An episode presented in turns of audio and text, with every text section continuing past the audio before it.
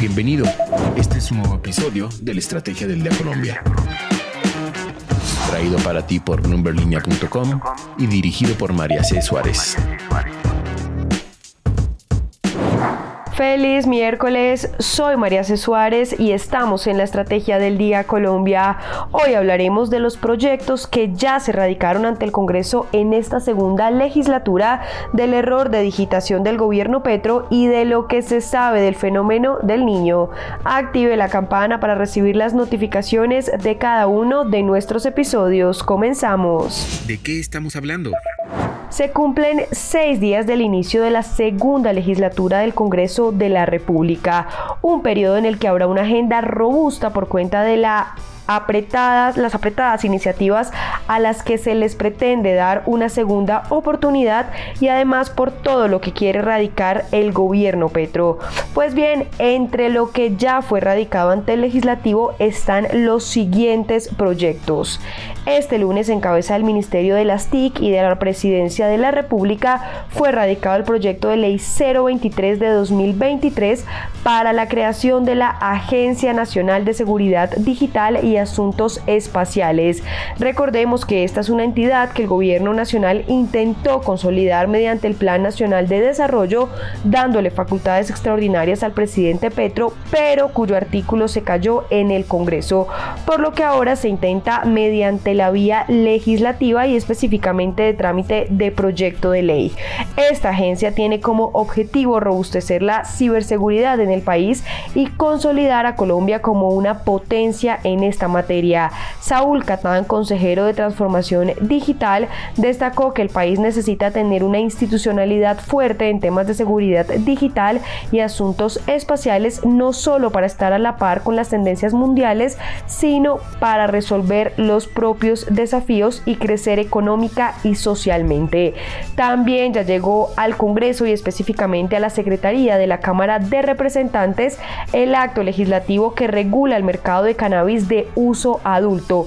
Este proyecto, recordemos, logró llegar a último debate en la pasada legislatura, pero terminó hundiéndose. Y esto dijo al respecto la senadora del Pacto Histórico, María José Pizarro. No solamente lo prometimos, sino que nos van a ver trabajando incansablemente por sacar esos ocho debates adelante. Sabemos que contamos con mayorías en el Congreso, sabemos que podemos ampliar esas mayorías, sabemos que hay grandes seres en los medios de comunicación que también tienen esa visión de futuro. Sabemos que la sociedad colombiana está cambiando y cobija esta propuesta de una manera diferente, así que sabemos que tenemos esta vez los vientos a nuestro favor por otro lado, y ante el Senado de la República fueron radicados dos proyectos de ley más, ambos del senador Julio Alberto Elías Vidal del Partido de la Unión por la Gente.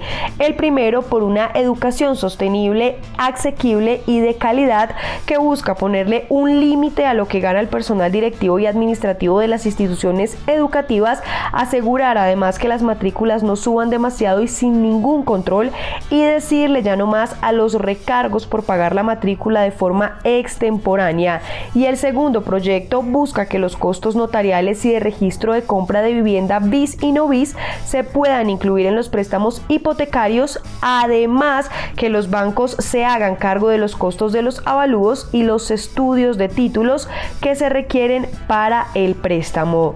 Entonces, nuestra pregunta del día es, ¿qué opina de los proyectos que se han radicado hasta el momento en el Congreso de la República? Los invito a participar acá en Spotify. Lo que debes saber.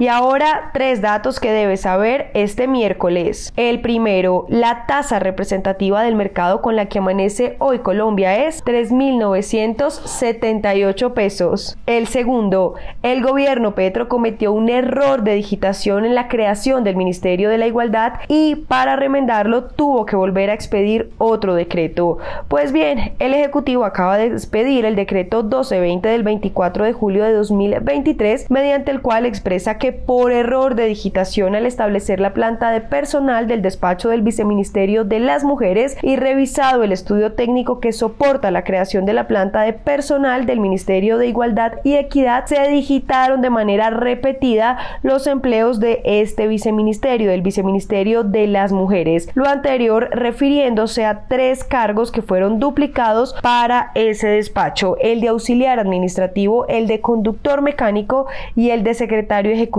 Es decir, son tres cargos y en la normativa pasada se crearon un total de seis. Y el tercero, el parque eólico Gepirachi, situado en La Guajira, continuará su operación bajo un esquema de participación comunitaria según el interés manifestado por empresas públicas de Medellín, por EPM. Esta decisión, según el gobierno, se justifica en su intención de promover el desarrollo socioeconómico de las comunidades guayú en el marco de la transición energética que promueve el Ejecutivo de Gustavo Petro. Y es que el plan del gobierno es involucrar a las comunidades en esquemas asociativos que permitan generar ingresos y desarrollo garantizando siempre la viabilidad técnica y financiera. El negocio de la semana. La Organización Meteorológica Mundial declaró oficialmente el inicio del fenómeno del niño, por lo que Colombia busca hacerle frente desde ya por medio del cuidado del agua y planes de contingencia, según lo indicó el presidente Gustavo Petro. El fenómeno del niño podría impactar el rendimiento del sector agropecuario ante las afectaciones de los cultivos, especialmente los de ciclo corto y ante la disminución de las lluvias en el país pues existe una probabilidad del 89% de que la temporada se prolongue hasta diciembre de 2023, de acuerdo a la alarma emitida por el gobierno nacional. Según información divulgada por la Dirección de Investigaciones Económicas Sectoriales y de Mercados de Bancolombia, los pronósticos del índice de condiciones climáticas refuerzan que la mayor incidencia del fenómeno del niño se concentra en el cuarto trimestre del año y que a partir de agosto hacia adelante pues se tendrá circunstancias cada vez más difíciles. Estas condiciones se podrían extender hasta el primer trimestre de 2024 con altas temperaturas en la región norte de Colombia y de acuerdo a las proyecciones de la Oficina Nacional de Administración Oceánica y Atmosférica. Recuerden seguir este podcast y activar la campana para recibir las notificaciones de cada episodio y así estar al tanto de lo que pasa con la economía y los negocios. Los invito también a que visiten bloomberlinia.com donde pueden ampliar cada uno de los temas que tratamos hoy. No olviden que acá está la información independiente que une a América Latina. Nos escuchamos mañana. Esta fue la Estrategia del Día Colombia dirigida por María C. Suárez, producido por Arturo Luna y Daniel Hernández. Que tengas buen día.